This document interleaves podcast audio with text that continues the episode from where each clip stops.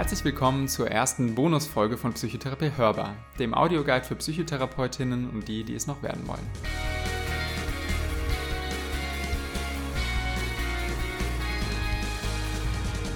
Ja, herzlich willkommen zu einer neuen Folge von äh, Psychotherapie Hörbar, beziehungsweise eigentlich gar keiner so richtigen Folge, sondern einer Bonusfolge unserer allerersten. Wir haben nämlich eine Hörerfrage bekommen, die wir gerne diskutieren würden. Und des Weiteren haben wir noch einen sehr spannenden Guardian-Artikel oder Kommentar gefunden auf äh, Twitter. Der ist schon ein bisschen älter, aber doch irgendwie relevant und den würden wir gerne heute mit euch besprechen. Mein Name ist David Kohler, bei mir sitzt äh, Jasmina Eskic. Wir sind heute zu zweit und würden gerne mit euch ins Gespräch kommen darüber. Hallo, auch von mir. Ja, vor, es ist jetzt schon eine Weile her, ich glaube vor einigen Wochen habe ich auf Twitter einen Kommentar gesehen von äh, Oliver Berkman, den er im Guardian geschrieben hatte mit dem Titel Why CBT is Falling Out of Favor oder auf Deutsch, warum die kognitive Verhaltenstherapie nicht mehr so beliebt ist. Und ich fand es eine ziemlich steile These erstmal oder einen steilen Titel, das haben die sehr mhm. gut gemacht. Ja. Äh, wenn man sich den Kommentar dann aber anschaut, sind so doch einige Gedanken drin, die mich zumindest zum Nachdenken gebracht haben. Äh, ich erkläre einfach mal ganz kurz, was in dem äh, Kommentar so drin ist. Wir haben den Link auch in den Shownotes, sodass ihr das selber nochmal äh, lesen könnt. Im Prinzip geht es darum, dass 2015 eine Meta-Analyse veröffentlicht wurde, die sich die Effektivität von kognitiver Verhaltenstherapie bei der Depression angeschaut hat. Und zwar mit Studien aus den Jahren 77 bis äh, 2014, also über einen sehr, sehr langen Zeitraum. Und es gab dann einen ziemlich bedeutsamen Zeiteffekt. Also man konnte sehen, dass in den Outcome-Maßen die Effektivität der Therapie abgenommen hat über die Jahre hinweg. Äh, so dass man sagen könnte, so in den 70er, 80er Jahren schien die DBT, äh, die DBT sage ich schon, die CBT, die kognitive Verhaltenstherapie, deutlich effektiver gewesen zu sein, als sie eben jetzt in den äh, 2000ern ähm, gewesen ist, beziehungsweise wohl auch noch ist. Und der ähm, Autor bzw. der Kommentator kommt dann ähm, zum Schluss, dass es möglicherweise daran liegen könnte, dass ebenso jede ähm, Zeit oder jede Epoche ihre Therapieform hat, ähm, mit der sie gut äh, klarkommt, die in der Zeit eben wirksam ist. Das, äh, das angefangen hat mit äh, Freudscher Psychoanalyse, dann irgendwann die Verhaltenstherapie kam und jetzt eben achtsamkeitsbasierte Verfahren so einen Run haben, das, was wir auch als dritte Welle der Psychotherapie bezeichnen. Ich fand es spannend und habe, als ich den Kommentar gelesen habe, als allererstes mal wirklich in diese Meta-Analyse reingeschaut, weil mich doch interessiert hat, aus welcher Zeit stammen die, äh, stammen die Studien. Man muss dazu sagen, die Meta-Analyse ist 2015 veröffentlicht worden. Das ist eine, in einen Zeitraum gefallen, in der in der Psychologie gerade so die Replikationskrise angefangen hat. Also, dass man festgestellt hat, dass sich viele alte Ergebnisse die ja, quasi Gesetze in der Psychologie waren, mhm. aber auch in der klinischen Psychologie, dass die sich nicht so replizieren lassen. Das heißt, dass man die Experimente, wenn man sie wiederholt, dass sie nicht die gleichen Ergebnisse liefern. Und da gibt es ganz viele theoretische Erklärungen, warum das so ist. Ähm, das hat viel mit Statistik zu tun. Da brauchen wir gar nicht in die Tiefe einsteigen. Aber Jasmina lacht. Würdest du gerne in die Tiefe einsteigen? Nein, lieber nicht. okay, dann lassen wir das. Ähm, und tatsächlich könnte das natürlich auch ein Argument sein, warum sich eben da so ein Zeiteffekt ähm, gefunden hat und warum wir heute mit unseren Studien nicht mehr die gleichen Ergebnisse bekommen wie vor 30 oder gar 40 Jahren. Das war so ein Gedanke. Und ähm, ein anderer Gedanke, der uns beiden, glaube ich, kam, war, Depression ist eine sehr schlechte Diagnose, wenn wir mm. mal ganz mhm. ehrlich sind. Mm. Vielleicht kannst du mal ganz kurz sagen, warum das keine gute Diagnosegruppe ist. Also keine gute Diagnosegruppe in Bezug jetzt auf so eine Studie, muss man vielleicht noch dazu sagen. Genau. Ja, wir haben uns überlegt, dass ähm, gerade die Depression ist ja so ein breites Störungsbild und da fallen so viele unterschiedliche Personen mit ganz unterschiedlichen Arten von Depressionen rein, dass das wirklich auch super schwer ähm, vergleichbar ist und ja, und sich vielleicht dann tatsächlich auch gar nicht so gut anbietet, weil es vielleicht ein bisschen zu breites Konstrukt ist, um das ähm, da gut zu untersuchen.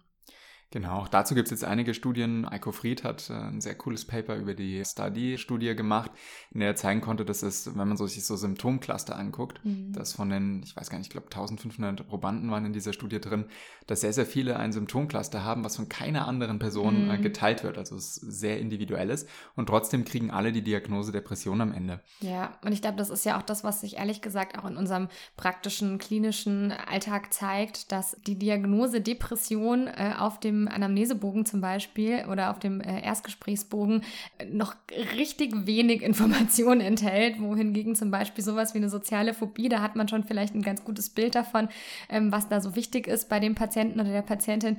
Aber bei Depressionen, da denkt man so, okay, das, da kann jetzt alles kommen. Ne? Genau, ja. ja. Ein weiterer Punkt, der in die gleiche Richtung geht, ist, dass, äh, wenn man sich anschaut, die erste Studie, die eingeschlossen wurde in die Meta-Analyse, ist im Jahr 77 dann veröffentlicht worden. Das heißt, wahrscheinlich sind die Daten noch äh, Mitte der 70er erhoben worden. Einfach, mhm. ich weiß nicht, ich glaube, du warst auch mal beteiligt an der Therapiestudie. Mhm. Das zieht sich einfach unglaublich mhm. lange mhm. zwischen Beginn und dann eben der Veröffentlichung der Ergebnisse, einfach auch, weil die Therapien ja schon äh, Zeit brauchen. Ja, und die Rekrutierung auch echt genau. mühsam oft ist. Ja. Und äh, das heißt, dass tatsächlich die Diagnosekriterien, die in den 70ern angewandt wurden, möglicherweise noch auf dem DSM-2 basiert haben. Das ist ein Manual, was äh, psychische Störungen ähm, gruppiert. Und äh, die letzten Studien 2014, da äh, war fast schon äh, das DSM-5, oder es war zumindest das DSM-5 in der Diskussion und mhm. ähm, es war klar, da gibt es nochmal Veränderungen und da wurde wahrscheinlich mit dem DSM-4 diagnostiziert. Das heißt, da gab es wahrscheinlich auch andere Einschlusskriterien ähm, in diese mhm. Studien. Gut, das sind so ein, einige methodische, ähm, ich sag mal, Fragezeichen, die man an diese Studie dran machen kann. Ein Teil mhm. davon ist auch von den Autoren ähm, diskutiert wurden. Ich fand aber trotzdem diesen Gedanken ganz spannend und würde mich einfach jetzt mal so ein bisschen drauf einlassen und mhm. mal von der Prämisse ausgehen, die Autoren der Meta-Analyse und äh, Herr Bergman, der den, dieses, äh, diesen Kommentar im Guardian äh, geschrieben hat, die haben recht und wir sehen tatsächlich einen echten Zeiteffekt. Kognitive Verhaltenstherapie ist nicht mehr so wirksam, wie das damals in den 70er Jahren war. Mhm. Und wenn das tatsächlich bam, bam, bam, so ist. muss ich an der Stelle kurz mal sagen.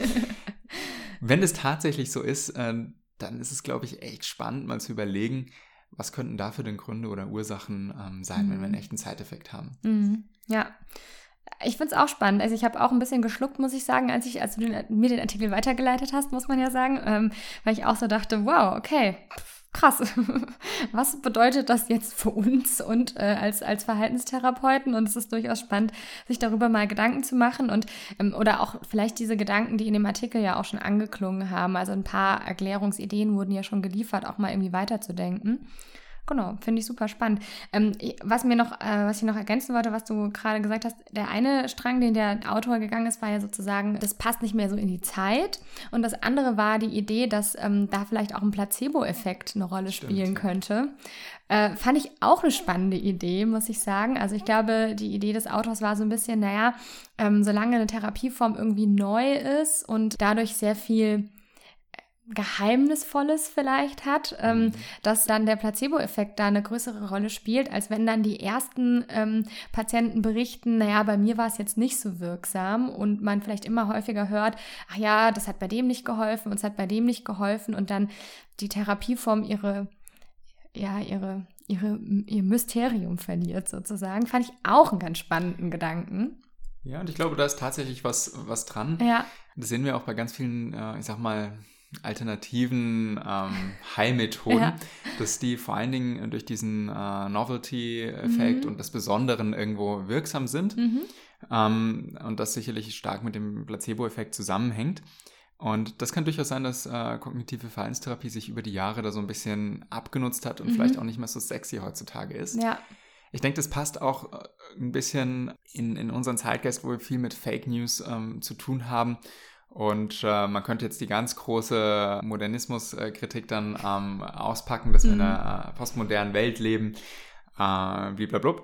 Jedenfalls, kognitive Verhaltenstherapie hat ja einen sehr starken faktenbasierten Ansatz und einen sehr starken Realitätsbezug. Ähm, und ja. vielleicht war das in den 60er, 70er, 80er Jahren ähm, etwas, was ähm, neuer war, als es heute ist mhm. und dadurch eben so ein bisschen auch was Besonderes, sich damit auseinanderzusetzen. Mhm. Und der Kommentator hat halt eben auch das Gleiche bezogen auf die äh, Psychoanalyse, dass die eben vielleicht in den, äh, in den Jahren, in denen sie damals eben sehr ähm, ja, effektiv war, deswegen neu war, weil die Leute sich noch überhaupt nicht mit innerpsychischen Prozessen auseinandergesetzt haben.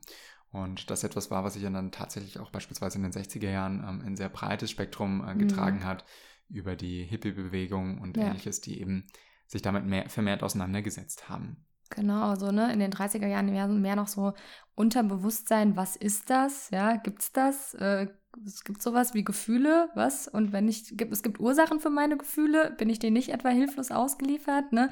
Genau, und später dann ähm, vielleicht eher so der Zeitgeist, das Hinterfragen, Nachdenken, auf die kognitive Ebene ziehen. Ja, würde ich dir, dir oder dem Autor zustimmen, ne? Mhm. Genau. Genau, da könnte die Idee sein, dass heute eben dann wieder so ein bisschen so eine Rückkehr zu etwas gefühlsbasierten ähm, eine Rolle spielen kann. Viele der dritten Wellentherapien sind ja auch eher emotionsbasiert oder emotionsevozierend ja. und haben dann eben da andere ähm, Zugänge, die auf einer anderen Ebene vielleicht wirksam sind.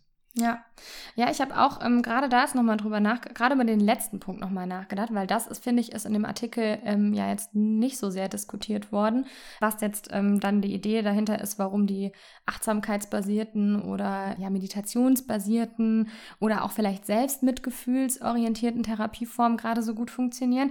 Und habe und habe dann auch gedacht, naja, wenn man so quasi diese Argumentation des ähm, Autors weitergeht, dann könnte man ja schon sagen, ne, heutzutage leben wir vielleicht in einem trubeligen stressigen Alltag, wo man vielleicht gar nicht mehr so viel Zeit hat, sich so kognitiv mit sich selbst auseinanderzusetzen, wo es einem irgendwie an vor allen Dingen an, an, an Entspannung und an Ruhe und an ähm, Momenten des Innehaltens fehlt und auch so eine gewisse Form von Selbstoptimierung irgendwie eine Rolle spielt, was ja automatisch mit einem sehr kritischen Blick auf die eigene Person einhergeht. Und da vielleicht gerade eben das, das ist, woran es gerade fehlt. Sich Momente des Innehaltens nehmen, was ja die Achtsamkeit und die Meditation bringen würde, aber vor allen Dingen auch dieser, dieser selbstmitfühlende Blick auf die eigene Person und ich glaube auch, dass es tatsächlich ja auch so ist, oder das hm, beobachtet man oder beobachte ich tatsächlich auch bei meinen Patienten, muss ich gestehen, dass viel auch so ein Gemeinschaftsgefühl verloren geht. Ne? Also es wird mhm. alles viel anonymer. Ähm, man hat vielleicht nicht mehr so ein großes soziales Netz, was einen auffängt. Und da auch gerade da ist ja Achtsamkeits- und äh, Achtsamkeitsmeditationen und Selbstgefühlsmeditationen, die haben ja immer noch so dieses, ich, ich bin zugehörig, ich gehöre zu irgendwem, ich bin irgendwie ähm, ähm, ja, Teil eines größeren. Teil eines größeren mhm. Ganzen, was, ähm, ja, was vielleicht gerade das ist, was halt vielen Patienten heute fehlt und was dadurch halt gerade eben jetzt so wirksam ist, weil es das äh, ja bedient, diese Nachfrage und dieses Bedürfnis bedient. Und das ist tatsächlich was, was mir auch schon häufiger aufgefallen ist. Ich ähm, versuche das mal ganz vorsichtig auszudrücken, ich, ich selbst bin kein religiöser Mensch. ich gehöre auch keiner, also auf dem Papier schon, aber nicht praktizierend irgendeiner Kirche an. Aber ich finde durchaus genau diese Punkte, ähm, ne, innehalten, meditieren, ähm, auch so das Gefühl zu haben, zu einer Gemeinschaft zu gehören, das ist ja vielleicht was, was man früher am ehesten in der Gemeinde oder in der, in der Kirche gefunden hat und, ähm, und was ja aber heutzutage einfach viel nicht mehr stattfindet. Ja. Aus, kann ich aus eigener Erfahrung sagen. Ja. Oder halt eben in der Großfamilie, ne? Genau, genau. Ja. Und ähm, wo, wo ich mir schon vorstellen kann, dass dann ähm, eine Therapieform oder eine Therapiemethode, die einem dieses Gefühl so auf einer anderen Stelle, nämlich auf, also ne, mit einem anderen Zugang vielleicht auch, der weniger spirituell ist, gibt, dass das gut wirksam sein kann. Ja. Genau. Jetzt lass uns vielleicht noch kurz die Glaskugel auspacken und mal überlegen, wenn diese Prämisse stimmt äh, des Autors, dass es eben um äh, ein, also dass Therapie immer nur im Kontext ihrer Zeit wirksam mhm. ist, ja. dann wird, werden sich auch diese achtsamkeitsbasierten Methoden abnutzen und mhm. irgendwann nicht mehr so wirksam sein. Was könntest du dir vorstellen, was in 20 Jahren äh, der Hype in der Psychotherapie ist? Oh, gute Frage. 2040. Hm. Ähm, ich finde es super schwierig, aber, und wir hatten uns ja aber auch gerade schon mal äh, darüber unterhalten, dass der Weg sicher wie in allen Lebensumwelten für, äh, ins Digitale vielleicht führen könnte. Ne? Also das erleben wir ja nicht nur jetzt in, im therapeutischen oder medizinischen Setting, sondern in, in allen möglichen Settings. Aber was jetzt genau das Bedürfnis äh, sein könnte, was dann da nicht mehr erfüllt ist und was dann gebraucht wird, äh, da, da, fällt mir gerade schwer zu sagen. Ich könnte mir vorstellen, dass es schon auch noch eine ganze Weile ähm, der Weg sein wird, dass wir Entschleunigung brauchen ähm, und vielleicht auch eher den Weg raus, auch mal aus der digitalen Welt hin in den Kontakt. Also dass es vielmehr um, um so, vielleicht mehr so interaktionellen Therapie, also viel mehr noch so zu schauen, ähm, wie kann ich mit anderen Menschen gut in Kontakt treten, dass wir vielleicht verlernen, ähm, sozial gut zu funktionieren, keine Ahnung. Aber das ist jetzt wirklich ins Blaue gesponnen. Hm. Wie sieht es bei dir aus? Hast du eine Idee, wo das hingehen könnte? Ja, ich habe ein paar Ideen. Also ich, ich glaube, das eine, was, was jetzt in den nächsten Jahren anstehen wird, ist, äh, sind digitale Psychotherapien. Mhm. Zum einen irgendwelche App-basierten äh, Geschichten, Virtual Reality kann ich mir sehr gut vorstellen. Mhm dass das auch ein verbindendes Element sein kann, also mhm. CBT, ähm, kognitive verhaltenstherapeutische Methoden zu nehmen und die in der virtuellen Realität umzusetzen. Mhm. Wenn ich nochmal so auf Bedürfnisebene schaue, dann werden wir sicherlich in den nächsten 30 Jahren erleben, dass äh, viele Menschen arbeitslos werden, mhm. weil Prozesse äh, automatisiert werden. Möglicherweise entstehen auch neue Arbeitsbedingungen im mhm. digitalen Bereich. Und äh, beides hat so die Gefahr, dass Menschen soziale Kontakte verlieren und mhm. auch so ein, mhm. ein, sinnstiftendes Element verlieren. Mhm. Und da kann ich mir vorstellen, dass äh, Psychotherapie oder psychotherapeutische Methoden, die den Menschen wieder damit in Verbindung bringen, mhm. sehr wirksam sein könnten. Mhm. Ich überlege mir jetzt einfach sowas wie so eine Naturpsychotherapie, könnte ich mir vorstellen, dass das was Spannendes äh, wäre. Mhm. Ich kann mir auch vorstellen, dass äh, ergotherapeutische oder körpertherapeutische Methoden da eine hohe Rolle spielen äh, mhm. können und dass es gar nicht mehr so sehr darum geht, Bewertungen, Gefühle zu verändern, sondern eben auf Handlungsebene wieder Dinge anders zu machen oder mhm. neu zu machen, die äh, verloren gegangen sind. Mhm. Das, glaube ich, ist äh, was, was, was sehr spannend werden könnte mhm. und was sich sicherlich in den nächsten Jahren zeigen wird. Aber ehrlich gesagt, ich habe keine bessere Glaskugel als du. Ich weiß es auch nicht.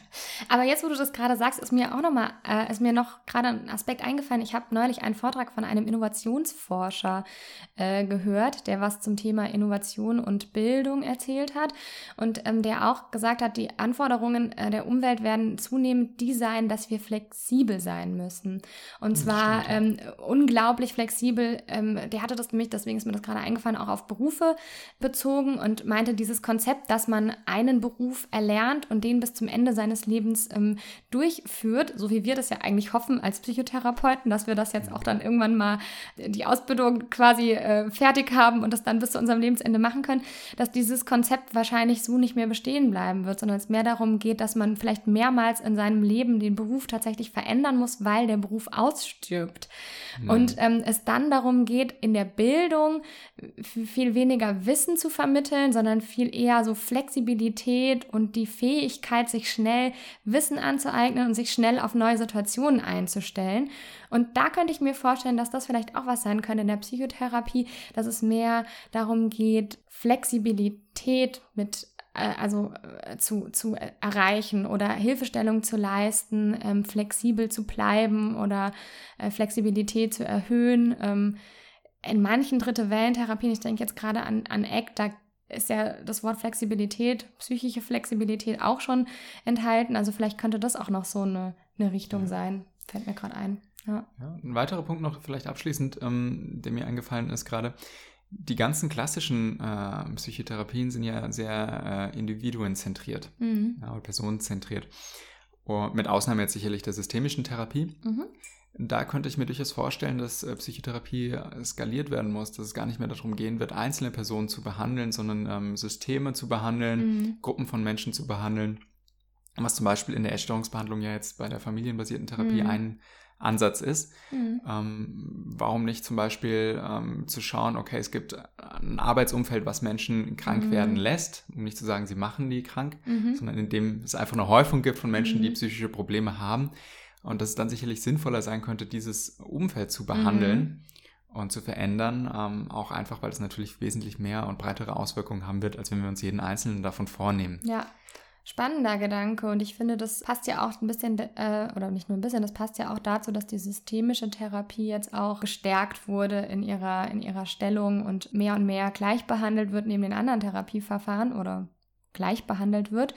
Und das äh, ist ja vielleicht schon der erste Schritt in die Richtung, dass man erkennt, man muss viel mehr am System als an dem Individuum arbeiten. Richtig. Ja.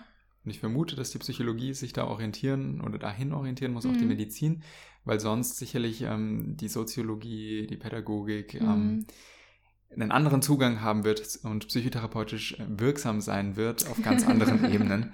Und um da nicht uns den Anschluss. Abhängt. ja, weiß ich nicht, ob es uns abhängen wird, aber um, zumindest ähm, da gute Impulse geben wird. Und ich drücke es einfach mal positiv aus. Mhm. Ja, Ich glaube, damit haben wir viele Ideen dazu geäußert. Uns würde natürlich auch interessieren, was ihr so dazu denkt. Äh, wie gesagt, äh, sowohl die Meta-Analyse als auch der Kommentar im Guardian sind ähm, in den Show Notes. Ihr könnt uns gerne schreiben auf Twitter, Instagram, an unsere E-Mail-Adresse podcast.unimedizin-mainz.de. Und äh, wir würden uns freuen, von euch zu hören. Vielleicht habt ihr auch noch spannende Ideen, wie es da weitergehen kann. Und Lasst es uns wissen. Wir sind genau. auch gespannt. Vielleicht habt ihr eine bessere Kugel als wir. das wäre natürlich großartig.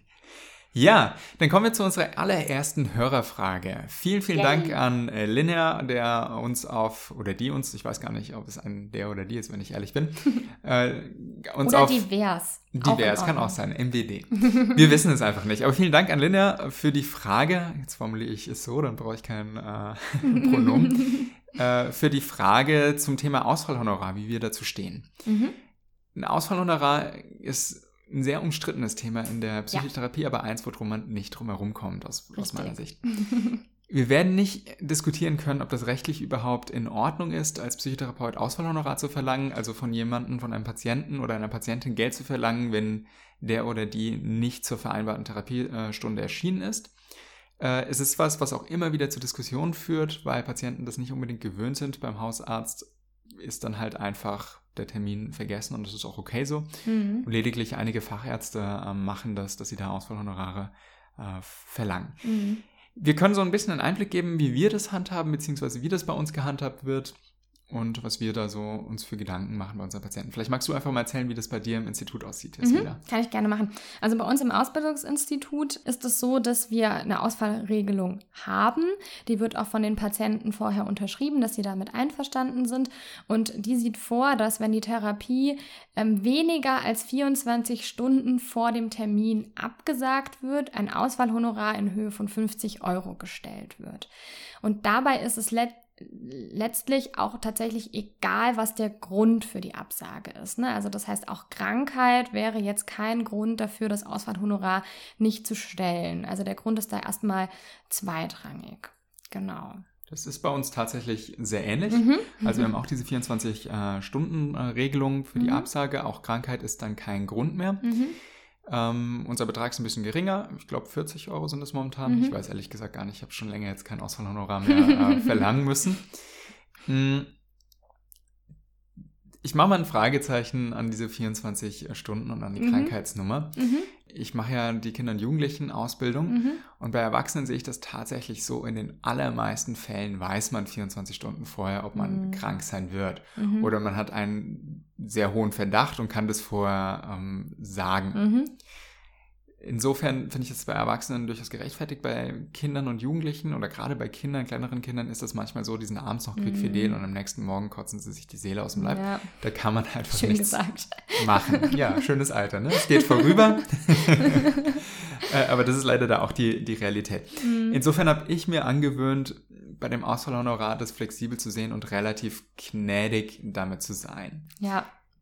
Ich lasse mich aber auch nicht verarschen, das sage ich auch ganz ehrlich. Ja, ich stimme dir dazu. Also ich muss auch sagen, ne, das ist die offizielle Regel in der Ambulanz. Ich glaube, ich kann an einer Hand abzählen.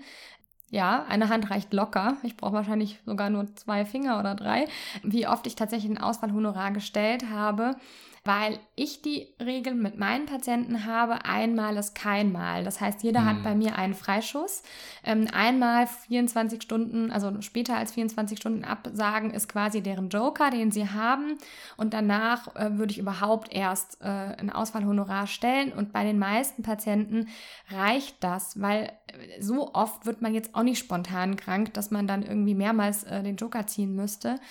Und ich muss auch sagen, selbst wenn der Joker aufgebraucht ist, gibt es bei mir schon auch ähm, Situationen, in denen ich dann ähm, davon absehe, äh, ein Ausfallhonorar zu stellen. Beispielsweise, wenn ich weiß, dass da sowieso schon ein finanzieller Engpass besteht bei den Patienten und ähm, das ein Thema ist, was wir in der Therapie ohnehin schon besprechen, dann, ähm, dann würde ich jetzt nicht noch eins draufsetzen. Ich würde dann schon ganz deutlich in der Therapiestunde sagen, eigentlich wäre das jetzt gewesen und ich sehe jetzt davon ab aus den und den Gründen. Ich möchte aber, dass sie wissen, dass ich, dass das, ne, dass ich das beim nächsten Mal definitiv äh, durchziehen werde. Das reicht dann auch oft schon. Mhm.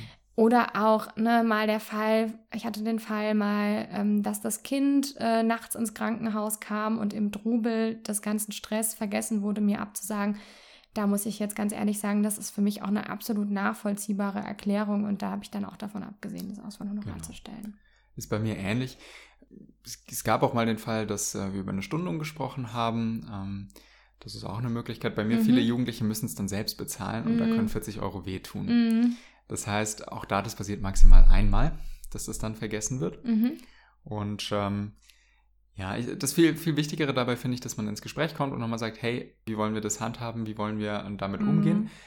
Mein Eindruck ist auch, dass äh, die Ausfälle sich gegen Ende der Therapie eher häufen. ja. Das ist auch ein sehr schöner Indikator dafür, dass man mal drüber sprechen sollte, wie lange wollen wir eigentlich noch Therapie machen. Genau. Und ich muss auch sagen, ich hatte auch einen Patienten, der immer super, super zuverlässig war. Und dann hat er einen Therapietermin vergessen und hat gesagt, oh, Frau Eskett, irgendwie, ich hatte es total vergessen, weil ich habe es auch irgendwie gar nicht gebraucht. Und das fand ich irgendwie so eine schöne Erklärung, dass ich dachte, ach, dafür stelle ich jetzt auch kein Auswahlhonorar. Wenn ich so unwichtig geworden bin, dass man mich einfach vergisst, dann habe ich, glaube ich, alles richtig gemacht. Und das äh, haben wir dann auch einfach so stehen lassen, genau. genau. An der Stelle vielleicht nochmal ganz kurz, natürlich unsere Patientenbeispiele, die wir nennen, sind ähm, ja, Patientenprototypen. Das heißt, diesen einen Patienten gab es so nicht. Nein. Aber so ähnlich vielleicht. Und ich kenne auch solche, so, solche äh, Fälle. Vielleicht muss man dazu noch sagen, wir sind in einer privilegierteren äh, Position. Gut, wir sind in einem Ausbildungshonorar, wir verdienen ja. mit unseren Therapien sowieso verdammt wenig. Das heißt, es tut nicht so weh.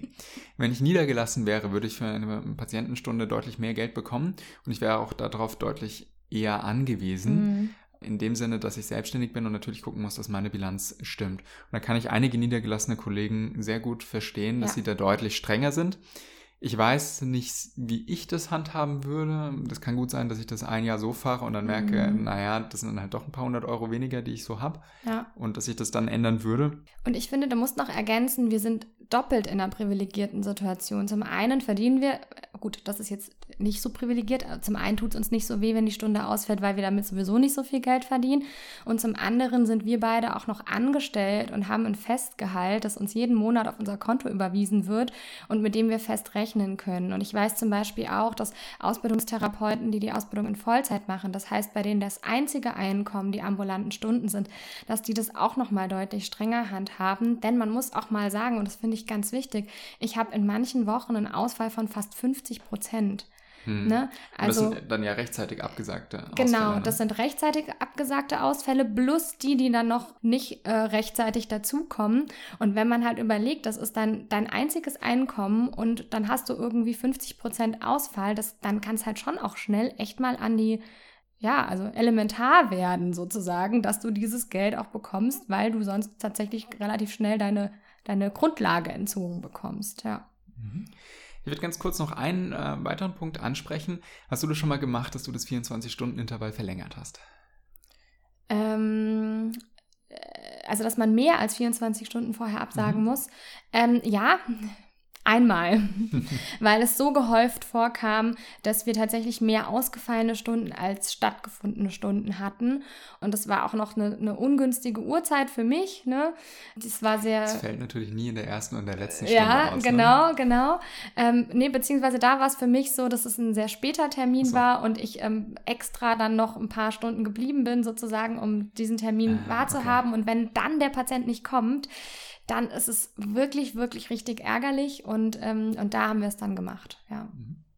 Also ich habe auch in mehreren Fällen das schon mal verlängert. Ähm, bei mir war es tatsächlich nicht so, dass das irgendwie gehäuft vorkam. Glücklicherweise, vielleicht mhm. kommt es noch. Mhm. Aber es gab äh, ein paar Fälle, in denen es aus therapeutischer Sicht sinnvoll gewesen ist, ähm, das zu verlängern. Mhm. Und zwar hatte ich äh, ein paar Patienten und Patientinnen, bei denen es aufgrund de, des Störungsbildes ähm, so war, dass sie häufiger Therapiestunden vermieden haben. Mhm. Das hatte nicht unbedingt was mit der Therapie zu tun, sondern möglicherweise mhm. auch mit den Umständen.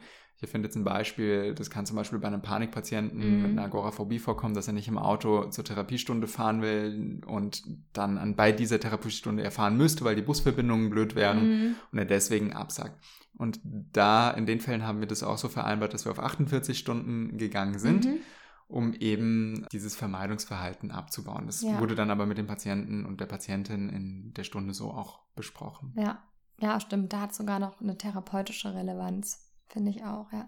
Vielleicht ein Punkt, den ich noch wichtig fand, was ich mal gehört habe, das fand ich auch eine gute Idee, war, dass der Therapeut oder die Therapeutin gesagt hat, er stellt das Auswahlhonorar nur dann, wenn er den Termin nicht anderweitig vergeben ah, kann. Das ist auch gut, ja. Und da habe ich gedacht, das wäre so ein Beispiel was, weil du gerade auch meintest, du weißt nicht, wie du das machen würdest später in der Praxis, wo ich dachte, das wäre, glaube ich, eine, eine, eine, Variante, mit der ich gut fahren könnte. Sozusagen, hm. wenn mir tatsächlich ein realer Ausfall entsteht, dann ja, wenn ich es noch anders vergeben kann. Okay. ja. ja.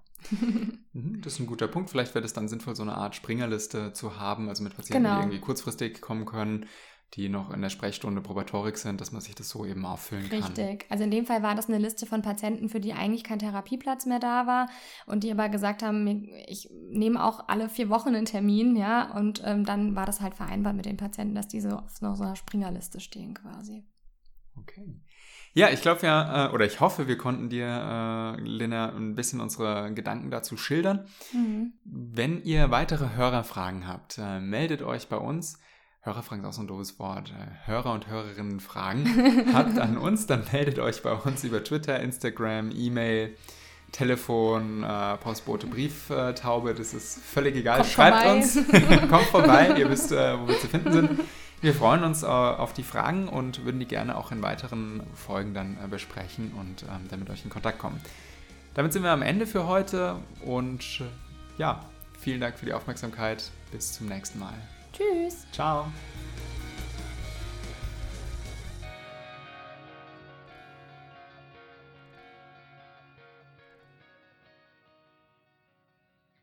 Diese Folge Psychotherapie hörbar wurde unterstützt durch eine Förderung des Gutenberg Lehrkollegs.